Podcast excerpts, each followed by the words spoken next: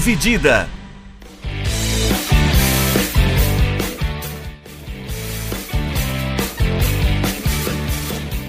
Olá, meus amigos e olá, minhas amigas. Sejam bem-vindos e bem-vindas a mais um episódio do nosso podcast Dividida. Meu nome é Guilherme Milani, dividindo a tela aqui comigo, como sempre, Vinícius Bringel. Como é que vai, Bringel? E aí, Milani, pessoal, belezinha? Estamos gravando na quinta-feira, feriado, né? 8 de junho. É... Pré-véspera, né? Acho que é esse o termo. Pré-véspera da final da UEFA Champions League, é... que vai ser disputada nesse sábado, dia Exato. 10, na cidade de Istambul, entre Internacional de Milão e Manchester City. Acho que é Manchester City Inter de Milão, né? De acordo com o sorteio da UEFA de quem é o Isso. time da casa. É. É, mas finalmente né, a gente vai ter o estádio Ataturk em Istambul recebendo a final. Já era para ter recebido alguns, alguns anos atrás e não recebeu por vários motivos. Esse ano recebe esse confronto que é o primeiro confronto na história entre, entre City e Inter de Milão. Eles nunca se enfrentaram por jogos oficiais. É uma boa ocasião né, para você enfrentar pela primeira vez uma equipe, né, Brinjão? Exato, e é a quinta participação da Internacional em finais de Champions e a segunda do City, né? Essa nova era rica do City, desde então essa é a segunda participação deles. A primeira foi aquela final contra o Chelsea dois anos atrás, né? É, que perdeu. E a Inter foi campeã em 10, 65, 64 e perdeu em 67, 72. Então, essa é a sexta participação deles, na verdade, né? E a. Isso. E do City, a segunda. É, mas é uma boa. Uma boa para eles se encontrarem. E também eu acho que é boa também porque significa esse rejuvenescimento do futebol italiano, né? Que a gente viu nesses últimos meses, com três finalistas de Copas Europeias. Por mais que os outros dois não deu muito certo. Azedaram o vinho dos caras. E a perspectiva não ser muito boa pra essa também. A perspectiva já não. É, os, os jogos mais equilibrados deu ruim, né? É. é. Mas a Inter. As duas equipes fazem boas temporadas, né? O City tá buscando a Trips Coroa, né? Que na Sim. Inglaterra só o Manchester United em 9-9 conseguiu. E eles estão buscando agora. E a Inter que foi campeã da Copa da Itália, Copa da Itália, algumas semanas atrás e também da Supercopa da Itália também alguns meses atrás. Então fez o doblete das Copas e tá buscando agora o triplo das Copas. Né? A Inter é o time das Copas. Esse cara é negócio regular, esquece a Inter. O famoso time copeiro, né? Exatamente. O negócio deles é Copa. Mas. A, é, é, a Inter está classificada já, né, para Champions do ano que vem. Uhum. Ah, o, o, City, obviamente, também tá, né, por, por ser campeão. A Inter já está classificada para Champions ano que vem porque. Ficou em terceiro, né, do italiano. Foi o terceiro aqui no Campeonato Italiano. Ficou só dois pontinhos atrás da Lazio, que foi o segundo. E aproximadamente um quilômetro e meio atrás do Napoli, que foi o campeão italiano de braçada. É, começar falando das campanhas, então, pelo seguindo a ordem aqui do, dos mandantes e visitantes, o Manchester City caiu no grupo G da Champions League com Borussia Dortmund, Sevilha e Copenhagen, passou com 14 pontos, duas vitórias contra o Sevilha, é, uma vitória e um empate contra Borussia Dortmund e Copenhagen é, o Sevilha teria, que seria terminar em terceiro no grupo e obviamente quando o Sevilha termina em terceiro no grupo e cai para a Europa League o Sevilha é campeão. Mano esse negócio é, é, um, é um... um pacto velho. É um negócio inacreditável velho. É inacreditável não, não tem foge do nível de compreensão o que, que acontece entre Sevilha. É, é instalock é tipo o, o Nadal em Roland Garros é, Apareceu, tipo, ganhou. Ganhou. Não esquece. Tipo, ah, mano, eu vou pegar o Sevilha na, na Europa League. Puta, sinto muito, cara. Esquece. Eu realmente sinto muito. É... O City passou com, com certa folga, então, né? Foram cinco pontos de diferença para o Dortmund. Teve goleadas, né? 4 a 0 no Sevilha em Sevilha, 5 a 0 no Copenhague em casa. E aí nas oitavas de final é, aliás, o, o, City passou, passou o carro na, na Alemanha inteira, né? Sim. Nas oitavas de final eliminou o Leipzig com 8 a 1 no agregado, incluindo um sonoro 7 a 0 no jogo da volta. Que foi eliminou... o jogo dos 5 gols do, do Haaland. Do Haaland, né? Que ele só não quebrou o recorde de 5 gols porque o Guardiola tirou ele, né? cara legal. Pô, ele falou assim: não, tá bom, filho, vem cá agora. E sacou o cara no, no meio do jogo. Nas quartas de final, o City eliminou o Bayern, né? 3 a 0 na ida, 1 a 1 na volta. E na semi, 5 a 1 no Real Madrid, é, no agregado, né? 1 a 1 na ida no Bernabéu, 4 a 0 em casa. Desses eliminados aqui, o Bayern de Munique foi o que apareceu com o melhor saldo, então, hein? Da temporada, é, da temporada ruim que o Bayern fez, é. é muito lucro, né? Tipo, ser eliminado pelo melhor time do continente, ainda ganhar de presente um título alemão. Mas tá o City é, tá excelente. O City nadando de braçada aí é, para chegar na final em Istambul.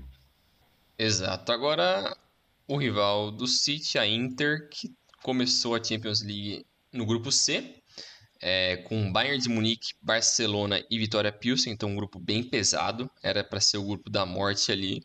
E a Inter conseguiu passar em segundo, com 10 pontos atrás do Bayern, que simplesmente obliterou todo mundo, venceu todos os jogos.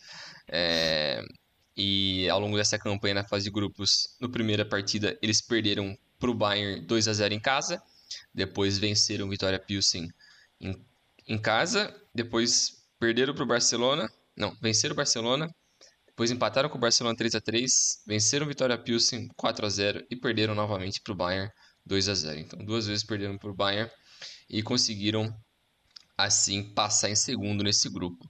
É, nas oitavas de final, eles pegaram o Porto e venceram por 1 a 0 no agregado, é, 1 a 0 no jogo de ida é, em Milão e depois na volta foi um 0 a 0 que o Onaná salvou demais. Fechou. Pegou tudo. Foi muito. Foi demais. Aquele jogo ele pegou foi, demais. Esse jogo mesmo. foi muito bom.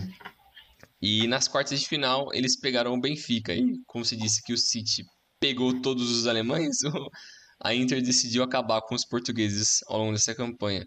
É, passando por um agregado de 5 a 3 contra o Benfica. No primeiro jogo fora de casa, venceram por 2 a 0 e depois em casa empataram por 3 a 3. E na semi eles fizeram o clássico italiano com o Milan e venceram por 3 a 0, vencendo fora de casa e ainda assim em casa por 2 a 0 e depois no jogo de volta é, venceram por 1 a 0 o Milan e chegando à final agora. Como será que foi feita a divisão, né? Tipo, do estádio? Será que foi meio a meio, os dois jogos, uns 70 a 30? Você diz em valor, em lucro? Não, tipo, em porcentagem mesmo de torcida, porque ah, eu lembro, tá. tipo, na, na, na, nos dois jogos tinha torcida, tipo, atrás de cada gol, tinha, né? Os ultras, mas não lembro do resto do estádio, assim.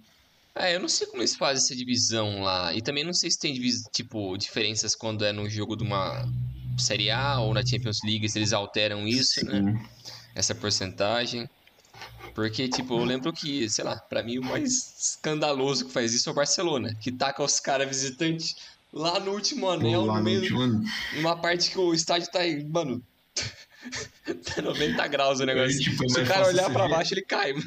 É, tipo, é mais fácil você ver a rua, né? Tipo, atrás do que o campo.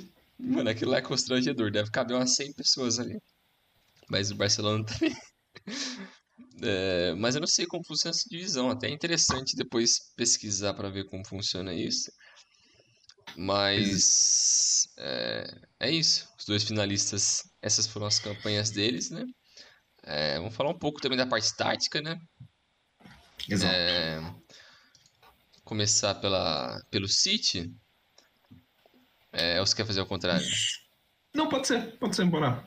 É, o City, City, que o, o, time principal que eles vêm jogando ao longo dos últimos meses, né? Depois que eles encontraram esse sistema com o 3-2-4-1, basicamente, que é um, a linha com o Ederson no gol, o Akanji, o Rubem Dias e o Walker, fazendo a linha de 3, e jogando o John Stones para fazer a linha de volância com o Rodri. E depois no ataque o Gundogan e o De Bruyne na criação, e o Grealish e o Bernardo Silva mais abertos com o Haaland fechando lá na ponta. É, é, foi muito curioso, né? A gente até conversou isso na, acho, na prévia do, da Semi. Da Semi. Acho que foi isso, né, que a gente falou dessa surpresa que foi que o Guardiola encontrou o Stones como, como, como um volante. volante, né? É porque é um cara que é zagueiro de origem, né? E ele conseguiu. Ele tem, uma, apesar de ter uma boa saída, eu até tinha visto numa entrevista pós-jogo dele, depois, depois do FCM contra o Real, que ele falou que, tipo, ele também se surpreendeu de, jogar ali, porque é uma posição onde o jogador ali tem que ter a visão 360. Ele tem que estar tá sempre olhando para todas as posições. É diferente quando você está na defesa, que você tem que olhar mais para frente e buscar passes longos. E, ali ele tem uma posição que ele está aprendendo muito sobre o jogo. Então por isso que ele vem gostando muito de estar tá ali é, nessa nova função. E ao lado do Rodri, que possivelmente é o melhor meia central do mundo, é. jogando muita bola. É, e na frente dele o Gundogan e o De Bruyne que são mega criativos, então acho que ajuda muito para você entender mais do jogo. Lógico, você não vai ser tão bom quanto eles em alguns fundamentos, mas acho que você aprende muito ali e dá um equilíbrio também, né? Porque a defesa ali, o Rubem Dias é sólido pra caramba, o Kyle Walker, apesar de ser um cara muito rápido, ele também é muito sólido defensivamente e o Akanji é uma puta surpresa, talvez é a maior surpresa do, do City nessa temporada. O Akanji era reserva no Borussia Dortmund, né, cara? É. E ele cometia só e... umas gafes, era bizarro. É, era bizarríssimo. Constrangedor, mano. E aí, tipo, ele cola no Manchester City e vira titular, tá ligado? E é. é. uma peça muito fundamental porque, assim, é um esquema que basicamente não tem lateral esse do, é. Do, do City, mas é um, é, assim, é muito difícil de você conseguir atacar, principalmente pelos flancos, né? Porque existe uma proteção muito bem feita ali. Então é, é, acho bem curioso que é, como que o Guardiola conseguiu encaixar esse, esse esquema para criar uma, uma superioridade numérica na frente, né?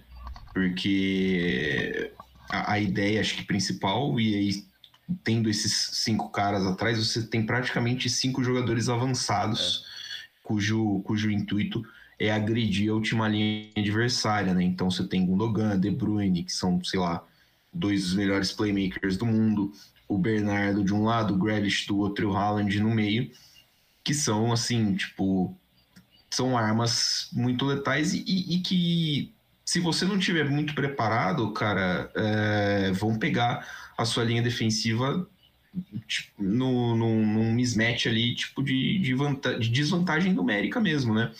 porque você não pode jogar com uma simples linha de quatro, porque vai ficar sobrando sempre um. É. Né? E aí todos esses jogadores são muito perigosos, né? Então, jogadores que infiltram, como é o caso dos meias, jogadores que cortam, uh, que aparecem bem pela linha de fundo, como são os pontas, né? E o Haaland, que dispensa muitas apresentações. E para um time que tem a posse de bola pela maior parte do tempo, que é o City, é, é, encaixar tudo isso dessa forma que o Pepe encaixou é, me chama muita atenção porque parece que ele, que ele deu o estalo que, que ele estava procurando há muito tempo já no Manchester City. O City perdeu para o Brentford agora na, no dia 28, na última rodada do campeonato inglês, 1 a 0 uhum. Mas antes disso, a última, o último jogo que, que o City tinha perdido tinha sido em fevereiro, né? Para o Tottenham, é. também pelo campeonato inglês. É um time que marca muitos gols, tem 3, 3 jogos, você vai olhar ali, é 3, 3, 4, 4, enfiou, sei lá, 4 gols no, no, no, Real Madrid com uma facilidade que o Courtois saiu quase sendo o melhor em campo naquele jogo, tendo tomado 4 gols. Então, assim, é um time que tá num ritmo muito apelão e que, cara, é, talvez seja o melhor City que a gente tenha visto jogar em. Talvez não, acho que é, né? O melhor City que a gente tenha visto jogar na mão do Guardiola. É, com certeza. É, eu acho que aquela versão anterior do City, é, que sofreu evoluções né, nesses últimos. Desde que ele assumiu, né? Desde quando ele chegou. Em 16. 16 é, foi 16. Acho que é né? isso. Que era uma transição também, né? Daquele time que passou pelo, pelo Pellegrini, passou pelo italiano lá, o. Ah... Que foi campeão. Com City. Mancini, Mancini. Mancini. Então passou por uma transição desses caras, daquele elenco com o Churré, com o Agüero, com todos esses caras, para ser esse time é, reformulado que o Guardiola fez com a chegada de, de Rubem Dias, de Rodri, de Gundogan, De Bruyne, Haaland, e todos esses caras que viraram principais hoje, nenhum deles estava nessa é, formação anterior. anterior. Isso, é. Então, o Guardiola levou um tempo para colocar a cara dele ali em jogadores que ele acredita, mas também para reformular o, as ideias dele também. Porque a gente já tinha falado também em alguns episódios atrás como esse time virou muito vertical, que é uma são fundamentos que às vezes distou um pouco da ideia daquele princípio que a gente está acostumado do Guardiola de posse de bola, de trabalhar, de esperar e tal. Mas ele foi trabalhando isso do Barcelona para o Bayern e depois para o City, até do início para o City até esse ano do City, mudou muito. Então, até você tinha comentado que esse time, essa formação não tem laterais, é justamente para isso, né? Para ser um time agudo, não para ficar cruzando bola ou para ficar tabelando lá que nem uns loucos. É porque não tem jogador para isso, é jogador para infiltrar, para ser rápido, para ser bem incisivo.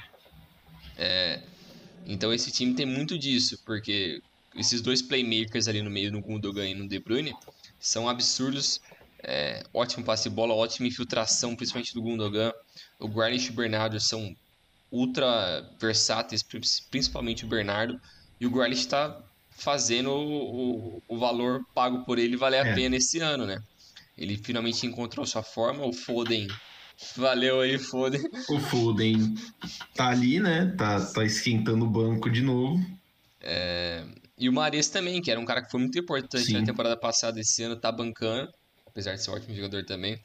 E o Haaland também, que apesar de ter essa temporada meteórica, ele teve as suas oscilações sim, teve seu ajuste para se encontrar no time e a tendência é melhorar cada vez mais, né? Mas esse essa evolução tática também é muito engraçada em relação à Inter, mas é, voltando um pouco no, no confronto contra o Real, assim, é, foi até engraçado esse essa o matchup ali que o City tem com o Real prejudicou muito o Real. Porque até o um negócio que eu vi uns caras, analistas é, ingleses, falando que o problema de vários times que tentaram enfrentar o City é que eles não queriam mudar a postura. Eles falaram, não, a gente é isso, então a gente vai continuar firme com nossos ideais. É, isso acaba prejudicando eles em algumas situações contra o City, porque você tem que tentar fazer algo diferente. E o Real manteve muito a base dele de fazer a linha de quatro, os três meio de campo e os dois pontas ofensivos e o Benzema na frente. Mas o problema disso é com essa formação do, do meio bem povoado do City, é, ficava a linha de quatro do, do Real e o Valverde e o Kroos tinham que ficar marcando o Gundogan e o De Bruyne. Então eles perdiam muito do espaço e do controle do, do meio correndo atrás desses dois. Aí dava muita brecha para Rodri, Stones, é, encontrar os passes e o pessoal do meio, do, da frente ali circular bastante, né? De Haaland, Grealish e o Bernardo. Então isso prejudicou muito o Real e eles ficaram perdidos nesse sistema. Mas méritos do City nesse, nesse ponto, né? Que conseguiram encontrar esse, esses pontos fortes deles contra o Real e abusar disso. Tanto que o 4 a 0 que eles fizeram no Real foi, foi sacanagem. Os é, caras assim, obliteraram o time. E foi, foi, pouco, né? Porque é. assim, o Courtois salvou umas duas do Haaland, assim, que eu tô é. lembrando de cabeça. É. Né? É, é um time que, que, quando encontra esse espaço, principalmente para os caras que vêm de trás, para uh, é, o Rodri, para o Stones, que são caras que trabalham bem esse primeiro passe para a criação de jogadas, pô, a hora que acha esse espaço, é um time que cria um, com um volume muito absurdo. É. Muito absurdo. É. Então, é qualquer espacinho que você consegue colocar uma bola, qualquer movimentação que você consegue uh, uh, aparecer um jogador ali, você tem uma vantagem que o, e o City sabe explorar, porque, que nem você falou, é um time muito agudo e tem jogadores nessa característica de, de, de explorar tudo isso. É, então, assim, é, é, é sem, sem, dourar muito assim pro, pro time da Inter, é um é um confronto puta muito difícil, é. muito difícil. Acho que é sim. É, era difícil, pra, por exemplo, para Inter pedir que o Real Madrid passasse, tá ligado? É. Mas é, é, talvez fosse um, um, um confronto um pouquinho mais parelho, mas eu vejo eu vejo uh, a Inter vai ter uma dificuldade, não, uh, uma dificuldade com, com o City, mas por causa do volume, né? É. Do que, que a gente estava falando. A Inter já, e aí já passando para fazer uma análise um pouquinho mais sobre a Inter, a Inter joga num sistema com três zagueiros, né? A Inter joga numa linha meio que de cinco atrás. É, pegar aqui, cadê a final da Copa da Itália que a Inter bateu a Fiorentina? Entrou em campo com Darmian, Acerbi Bastoni na linha de três, Dumfries e Di Marco nas alas, Barella, Brozovic, Kalhanoglu no meio, Lautaro e Dzeko na frente. É um time que tem essa característica, então, de já contar com os três zagueiros, e acho que isso pode ajudar um pouquinho na hora da marcação, só que acho que vai precisar segurar muito mais os alas do que a Inter tem costume. Né? E aí, pô, não sei, o Dumfries não me parece um marcador tão, tão seguro assim, né? Então, acho que vai ter esse, esse confronto, esse duelo dos pontas, e aí dos pontas mesmo, né? Que deve ser Grealish e Bernardo de um lado contra os alas da Inter do outro, acho que vai ser, vai chamar bastante atenção. Exato. É, essa análise tipo, do, da parte tática da, da Inter, acho que é interessante também. Apesar do, do City, como a gente já falou ao longo do episódio, é o favorito muito pelas forças individuais, mas pela campanha que vem fazendo esse ano não só na Premier League, mas na Champions, nas Copas também. É um puta ano do City, todo esse trabalho do Guardiola e tal, merece os méritos, mas é um time interessante também da Inter, porque eu acho que assemelha muito com aquele time do Conte, nos ideais, Sim. assim. Porque aquele time do Conte é o, é o Conte, assim. Ele não consegue fazer muita coisa diferente. É, é, o, é o DNAzão dele, né? É o super Conte ali, que é a linha de três, os alas bem agudos e os dois atacantes. É, é o que o Conte gosta muito de fazer, só que eu acho que o, o Inzaghi, a diferença dele é que ele, ele é menos extremo nessa, nesses fundamentos dele do Conte, né? Acho que ele conseguiu adaptar um pouco mais, mas sem, sem querer abrir mão desse lado defensivo, porque a Inter é assim, e, e não adianta também eles tentarem ser um time de poste de bola e de Verticalização. Verticalização, é, porque eles não têm jogador para isso. É. Você consegue imaginar o Zico correndo? Não, não dá, velho. Não tem... O Mictarian, o Tchelanoglu, eles não são caras assim. Então, só olhar a linha de defesa deles. Todo mundo ali é muito alto. Bastoni, o Acerbi e o Darmian são altos pra caramba.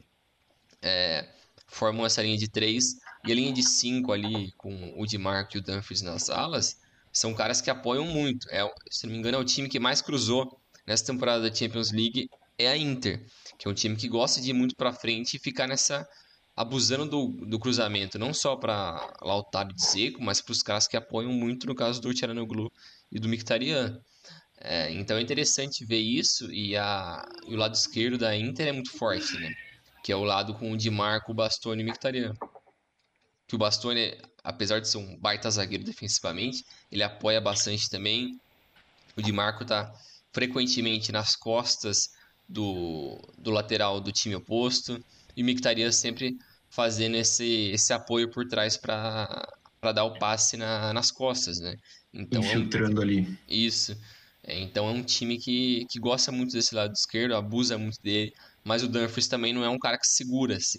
Por mais que eles fazem ali de 5 para defender, é um cara que na hora do ataque ele tá quase nas costas do Lautaro ali. Tá bem em cima. Então é um, é um time que gosta de apoiar bastante, ser muito veloz na transição.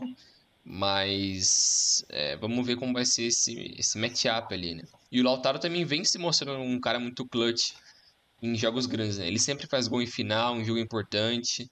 É, vem sendo muito importante. Apesar da dupla com o Lukaku ter sido mais é, famosa quando eles ganharam o título italiano, ter mais apreso, né? Mas o Dzeko vem fazendo um baita de um papel, apesar deles ter 47 anos, né? Mas, mas vem jogando muita é. bola também, vem, vem fazendo o seu papel, né? É, é um bom time, não dá para menosprezar nesse é. sentido, mas a, o matchup é assim... ali com, a, com o City vai ser muito interessante, principalmente ah. esse lado esquerdo contra o lado direito da, do City, né? É, é que assim, é, a, a, régua do City é muito alta, né? É. O City jogou assim o parâmetro muito lá em cima. Esse time da Inter é um time muito bom, é um time bem treinado, é um time que tem aí é, muita qualidade, senão, obviamente, não estaria aí, né? É, você percebe que é um meio de campo intenso, tem o Barella e o Brozovic, que são dois caras acostumados a correr em alta intensidade durante todo, durante todo o jogo. É, é um time que consegue sair em velocidade, quem se falou, explorar o, uh, os espaços deixados uh, nas costas, né, pela, principalmente pelas alas. E a, quero, eu, tô muito curioso mesmo para ver assim o que, que vai ser do, do, do encaixe uh, nesse jogo, porque eu imagino que o, os meias da, da, do Manchester City vão ter um pouquinho menos de tranquilidade que eles que eles estavam tendo recentemente para uh, para tratar a bola, né? Uh, os, os, dois meias da, da Inter têm bastante intensidade para chegar junto. Para o Brozovic bate bastante. Né? O Barel também gosta um pouquinho, mas o Brozovic bate bastante. Então acho que é uma coisa que assim pode pode fazer uma diferença, principalmente se você for parar para pensar em questão mental, porque é, parece, às vezes não parece assim, tipo, pô, mas uma falta vai deixar, vai tirar o cara do prumo, alguma coisa assim, mas às vezes pode acontecer, né? Tipo, é. uma, duas pancadas assim, você começa a incomodar o jogador adversário, é, é uma coisa a se, a se notar. E, e vai, ser um, vai ser uma estratégia que a Inter vai adotar. Sim. Ele vai para um jogo mais físico, vai abusar, Sim. ele vai fazer um negócio mais sul-americano ali em cima do City e explodir. E, é, e acho, acho plenamente plausível, né? Sim, tipo, é assim, justificável, faz sentido é pra caralho. É o jogo justificável. É. Sim. E chamar atenção também um pouquinho para essa temporada, nessa temporada da Inter para a chegada do Naná, né? A gente até tinha comentado antes do programa começar que o Naná, o Naná salvou a Inter ali no, nas oitavas contra o Porto, e a gente tinha comentado antes do, do, do, programa começar que a gente não sabia como que o Onaná, né, uh, no começo da temporada, não sabia como que ele ia reagir, né, e tudo mais, porque ele ficou parado um tempo por doping, voltou, acho que essa temporada para a Inter se firmou como um, um, dos principais goleiros do é. mundo uh, na meta da Inter. Foi, uh, foi até exigido com, com uma certa frequência né, no jogo contra o Milan, no duelo contra o Milan, fez defesas importantes. E ele com certeza vai precisar estar tá num dia muito inspirado no sábado, porque o, o ataque da, do City vai vir pesadão mesmo para cima dele. O, o artilheiro da, da Champions League atualmente é o Haaland, né? O Haaland tem 12 gols na, na Champions. É, é isso, né? 12 gols. É. 12 gols na Champions. Vai ser o artilheiro, né? Visto que o, o segundo colocado é o Salah com 8. Uh, e aí o, o Haaland em excelente forma vai ser um baita desafio para o Naná. Uh, mas é, tô, tô, tô confiante de um jogo interessante, de um jogo bem produtivo, um jogo bem truncado também, claro. É, acho que a Inter vai. Que a gente está falando, a Inter vai apelar para um jogo mais físico. Acho que a Inter vai parar bastante o jogo com falta, vai tentar é, entrar na cabeça dos do jogadores da. Bem cedo. Do, do, do, City, bem cedo. Tipo, vai começar a fazer milonga, vai. É. Ah, vai bater falta? Não, chuta a bola para lá, é. some com com coisa. Então é um jogo que vai se arrastar também por esse aspecto e que vai prevalecer o time mais forte mentalmente. É, vejo o City também muito bem muito bem nessa questão, uh, né, nos últimos, nos, principalmente nos últimos nos últimos jogos, mas assim, a gente também não, não viu o City ser testado, né? De repente, é. um golzinho da Inter no começo do jogo não dá uma balançada, ou um, umas duas chegadas de perigo. O Lautaro é um cara que consegue né, converter chances, uh, mesmo que não sejam tão claras assim, consegue levar bastante perigo para o gol adversário. Acho que pode, pode ajudar a dar um ritmo diferente para o jogo. É, eu acho que a Inter, a estratégia que eles têm que adotar, apesar de tudo isso que a gente já falou, é eles tentarem segurar os, o ímpeto inicial do City nos primeiros 20, 25 minutos, porque eles vão vir com uma fome absurda. Eles estão jogando assim tem um tempo já, indo para atropelar as partidas. E a Inter ela não pode se, meio que se perder nisso. Ela não pode tomar um gol cedo e falar, pô, fudeu aqui agora. Porque eles não vão, senão eles vão ter que ir para cima. E não é o jogo da Inter. É, então acho que eles têm que tomar um pouco de cuidado, se controlar ali, controlar o jogo nos primeiros 20, 25 minutos. É, e depois começar a se soltar um pouco mais e tomar o controle do, do que é o seu estilo de jogo. É, ir para esse lado que você falou, de, de ser um pouco mais chato é, e abusar dos contra-ataques e ir para cima. Esse é o jogo da Inter. É, acho que é similar com o que o Chelsea fez contra o City naquela outra final. Que é um, é um jogo que o City. O, o Chelsea foi muito mais defensivo, segurou muito o jogo. E o City se perdeu ali em tentar infiltrar. Ele não conseguia. Ele não teve muitas chances do City, porque ele estava perdidinho em como tentar entrar ali. Aí começou a bater a, o desespero, a ansiedade desespero. dos caras, aí fudeu, aí não tinha chance mesmo. Porque aquele Chelsea era muito sólido defensivamente. E a Inter, acho que apesar de não ter as individualidades daquele time do Chelsea, mas ainda assim é um bom time e é bem experiente também, né? E time italiano é chato. É. Ainda mais em final. Então, eu acho que vai ser um bom jogo, truncado pra caramba. É, mas o City, putz, tem tudo pra ganhar, né? Palpites?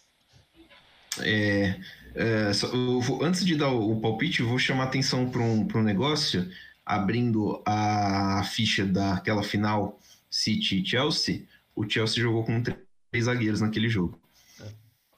Jogou com as peliquetas Thiago Silva e Rudiger e o Reece James e o Tio nas alas.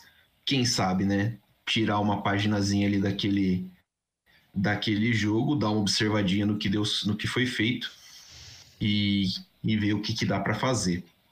É... City, acho que uns 2 a 0 é, eu acho que Meu palpite, acho que, acho que é isso. Uns 2 a 0 assim. Mas é, gols no segundo tempo. Imagino que o primeiro tempo bastante estudado, bastante truncado e sem, sem muitos gols. Acho que nessa, nessa toada. É, mais ou menos da, da, forma que a gente viu do, do, de como foi a final da Conference, né? A gente vai falar daqui a pouquinho da, das, das, outras finais europeias. É, acho que mais ou menos naquela toada, um jogo mais, um pouquinho mais tenso no primeiro tempo. É, eu, eu acho que o primeiro tempo o City ainda consegue fazer 1x0. Eu consigo enxergar eles fazendo 1x0, sei lá, lá pros 30, 30 e poucos minutos. É, mas ainda assim, eu acho que a Inter vai conseguir empatar, mas vai cansar. Porque o ritmo do City vai ser muito alucinante ali. Eu acho que o City vai ser um 3x1. É, tem isso, né? O, a intensidade que o Manchester City impõe em cima dos adversários é. É chato. É bem. É. É, é. muito acima. É que também correr atrás da bola cansa, né? É, pra caramba. Então. Então. Tem isso. É, fechamos a final da Champions, então? Sim. Isso aí. Vou, a gente fala mais de final da Champions, então, depois da final da Champions. Na semana que vem a gente traz um pouquinho de como foi esse jogo. Exato. Seja o primeiro título do City, seja o quarto título da Inter de Milão. Passando pelas outras finais da, da UEFA nessa, nessa temporada, uhum. é, por ordem de importância, a final da Europa League rolou na outra semana, né? Foi semana passada, acho. É. E quarta-feira passada. Quarta no dia 31 de maio na Puskas Arena. O Sevilha empatou com a Roma em 1 a 1 e nos pênaltis foi pela sétima vez, sétima vez campeão da UEFA Sevilha League. E, cara, é assim, é muito bizarro, né? É. O, o, o, tipo de pacto que tem o Sevilha com a Europa League. É, ainda mais um time como esse do Sevilha, que é. Eles chegaram a um ponto de correr risco de rebaixamento no espanhol. Não estavam jogando bem. Esse é o terceiro técnico deles na temporada. Tava, é a receita para desgraça. Não tem o como. São Paulo ele treinou eles essa temporada, né? É. E o time conseguiu dar a volta por cima e ser campeão da Europa League. Isso, cara, não tem explicação. Simplesmente não tem explicação. E a campanha deles ao longo do mata-mata também foi pesada, porque eles pegaram Fenerbahçe nas oitavas, depois United com uma vitória de 3 a 0 Pô. É... Pô, um chocolataço é... em cima do United. E a gente, assim, a gente ainda vai fazer um, um episódio da.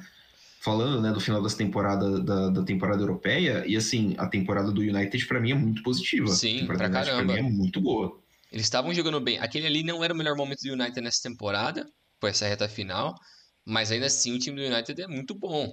E o Sevilha conseguiu ganhar e depois, é, na semi, pegou a Juventus, que também não é a melhor Juventus, mas é a Juventus. Ainda é um time muito forte, chato. Sim, e na final ainda pegou a Roma, é, que é um time super mourinho, super defensivo, sentou o busão ali e, e é muito mérito desse Sevilha, porque não, não tem explicação.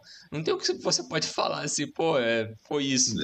É, as batidas de pênalti da Roma, pô, não dá, velho, não dá. É, não, é uma brincadeira, né? O Mancini. Pô, é. Aliás, é... aliás o Ibanez fez uma final ali que, pelo amor de Deus, também. É, é. Isso é um ponto válido, assim, contra a Roma, mas o Sevilha jogou, fez o jogo deles, foram para cima. E, pô, méritos demais. Sétima final é bizarro. É, é, você não faz É assim, tipo, chama muita atenção que são sete finais e sete títulos, né? É. Tipo, não, não tem vice, tá ligado? E, é. assim, mais de uma vez o time foi campeão consecutivo, né? 2006, 2007, depois 14, 15 e 16. É. Então, é, assim, é um time muito acostumado com esse palco, muito acostumado com esse nível de. Apesar de, de mudar jogadores frequentemente também, né? Sim, sim. Apesar, é, tem isso, né? Muda, muda jogador, muda isso, muda aquilo, mas o, o, a camisa tá ali. O, o que chama atenção é o Navas, né? O é. Navas ganhou o quarto título dele, o Jesus Navas ganhou o quarto título dele de UEFA Europa League, Copa da UEFA. Hum. Eu nem sabia que ele estava jogando ainda. É, mas ele estava ali, foi o lateral direito do Sevilha, foi titular capitão do time. É, e aí, tipo, você olha e tem uns nomes, como por exemplo o Rakitic, né? Que estava é. até outro dia no Barcelona. No, no Barcelona, foi dispensado e aí volta para o Sevilha e consegue de novo ser campeão. É, é, do... É, esse Sevilha é nível real na Champions League. É. Porque eu acho que ninguém nunca vai passar o Sevilha na, de títulos na Europa League. Tem que, vai demorar demais. Porque o segundo ali é empatado Liverpool, Atlético, Juventus e Inter, todos com três. Teriam que ganhar mais cinco para passar o Sevilha. Não, e assim. Não, não vai. Não vai. E a partir de 24 muda né, o, o, a fórmula dos, dos, das competições da UEFA, então você para de ter os times que começam na Champions e caem para a Europa League, né? É. Não tem mais. E a partir daí, então, acho que diminui ainda mais a chance desses times de, de aparecer e ser campeão da, dessa competição. Putz, é foda os caras. É. Dominam demais. Uh, do lado da Roma, é, ainda assim, acho que é uma temporada que dá pra gente falar que foi positiva. A Roma terminou o campeonato italiano, deixa eu confirmar aqui, na sexta posição. É. é, o Mourinho pediu publicamente por reforços, né? Deu a entender que quer ficar, deve ficar na Roma, quer reforço, quer continuar competindo. É, e ele levou a Roma a um nível de competição que a Roma não estava acostumada há um tempo, né? É. Então tem ali um bom, um bom, um bom papel do Mourinho nesse, nessa nova fase da Roma. É, a Roma reclama muito, vai reclamar muito, e acho que até com razão de um pênalti no mercado, né, durante esse jogo. É, um pênalti que é uma música, a bola bate na mão, acho que é do Fernando, é. volante brasileiro. É, pra mim, aquilo ali no Brasil seria marcado o pênalti, mas Bom, o juiz não deu e é isso. A história já é outra. Mas acho que dá para tirar bastante coisa boa, assim, dessa temporada da, da Roma. Tem o, o Inaldo voltando a jogar, né? Tem o, o Temi Abraham, que machucou agora, mas fez duas boas temporadas. O Dybala, que muita gente dava como morto, é... reencontrando o seu futebol, né? Um cara que tem é, muito talento. É, acho que não, não, não, impede a gente pensar da Roma num, numa, na temporada seguinte, voltando aí a, a, ao destaque, voltando a fazer uma campanha boa, né? De novo, numa competição europeia. Porque, é, até porque acho que é difícil, né? Competir num, num, num nível mais alto dentro da, dentro da Itália, né? É, sim, eu acho que essa é a realidade da Roma, né? porque o investimento pesado não vai acontecer. Não é um time que é muito formador. Então essa é a realidade deles ali, porque Inter e Milan o Napoli, não sei se dá pra colocar nesse patamar também, mas estão ali frequentemente. É, a Atalanta tá sempre competitiva, a Lazio também. Eles vão brigar com essa galera. É, é, a Juventus vai ficar naquele meio termo ali e sempre aparece uma surpresa. Fiorentina foi bem esse ano. É, então vai ficar nesse bolo ali, porque a Itália tem um top 8 ali assim, que é bem interessante. Sim. Que são bons times assim a nível europeu. Mas a Roma eu acho que não consegue estourar muito essa bolha. É, acho que assim, o top 3 da Itália, né, que é, hoje é Milan, Inter e Napoli, tá, tá um pouquinho acima, né, tá um degrauzinho acima. Tá, é. Acho que a nível de competição tá um, tá um degrauzinho acima. Depois o resto ali, tô, meio de forma meio homogênea em bloco, é. assim. E aí a competição dentro é, é bem cruel. Sim, eu fico meio preocupado com o futuro do Milan por causa dessa última semana, né? Que é. eles perderam o Brahim, que vai voltar pro Real. Maldini foi demitido porque ele brigou com a diretoria. Com a diretoria.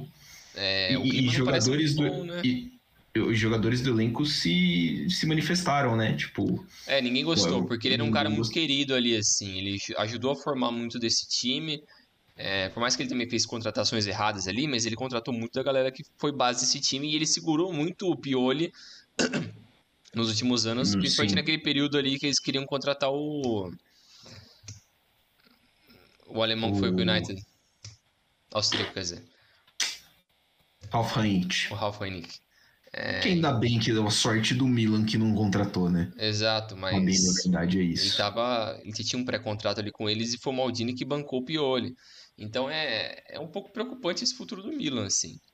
É, porque eles tinham que contratar mais para serem constantemente campeões da Itália e brigarem por Champions League. Eles têm que dar espaço a mais, senão eles vão continuar esse bolo ali. E pro Milan eu acho que isso é pouco, né? Mas vamos é, ver o que se, o. Se o dono tá satisfeito, né? É, então. É, pro, pro, pro Milan a gente sabe que o time pode mais, né? Um, dois é. reforços aqui. Acho que o principal deles é, é, manter o Rafael Leão e deu certo pro Milan, né? O é. Rafael Leão ficou. É, mas é um passo só, né? Precisa ter mais, mais companhia para ele. É, eles vão. Eles, eles contrataram ou vão contratar o japonês lá que era do Frankfurt. O Kamada, né? É, o Kamada. É, vão pegar o Loftus-Cheek do Chelsea.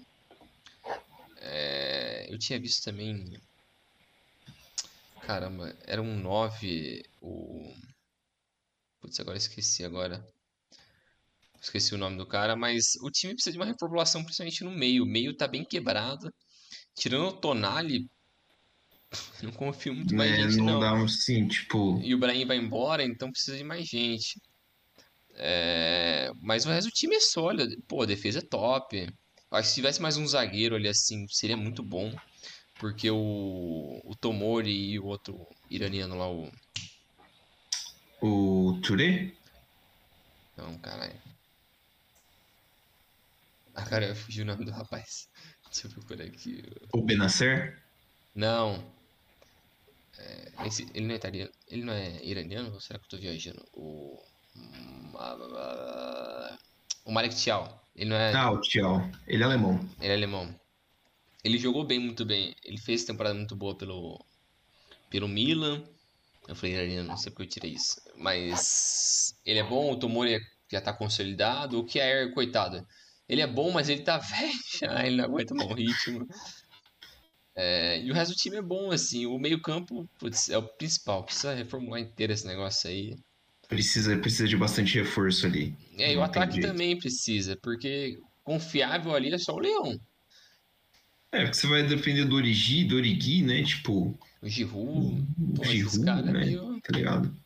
Eles já perderam uma, uma presença importante que é o, que é o Ibrahimovic, né? No vestiário, é. assim, para dar negócio assim, então. É, tipo, o Júnior Messias não dá. Pô, a história é legal, mas já não, não vai tá dando, é, né? É, não cola, mano. O Rebite, coitado do Rebite, eu gosto dele, mas ele é banco. É, não, o Rebite, é... pro que a gente imagina que, o, que seja o nível do Milan, não dá pro Rebite, né? É, não dá. Mas é isso. É isso aí. É, ver, né? a, gente, a gente começou a falar do Milan aqui, o Milan, né? É, na, uh, passando agora para a final da Conference League, que foi literalmente ontem, né? A nossa gravação no dia 7 de junho. West Ham 2, Fiorentina 1. uh, Benarama de pênalti e Bowen aos 45 do segundo tempo para o West Ham. O Bonaventura tinha empatado para a Fiorentina. É, vale a pena destacar, né? Você tinha destacado que o, a temporada da Fiorentina foi boa, foi mesmo. Chegou em duas finais, né? Final da Copa da Itália, final da Conference League. Time está à espera da, da punição, né? Se vier uma punição da UEFA para Juventus para ver se disputa algum, tem, algum torneio internacional na próxima temporada, mas deve sofrer um pequeno desmanchezinho. O Amrabat provavelmente não continua. Tem muito jogador aqui que já tem já está sendo cotado por outros times. Então, olho né, na, na, nas movimentações. E pelo lado do West Ham, cara, é.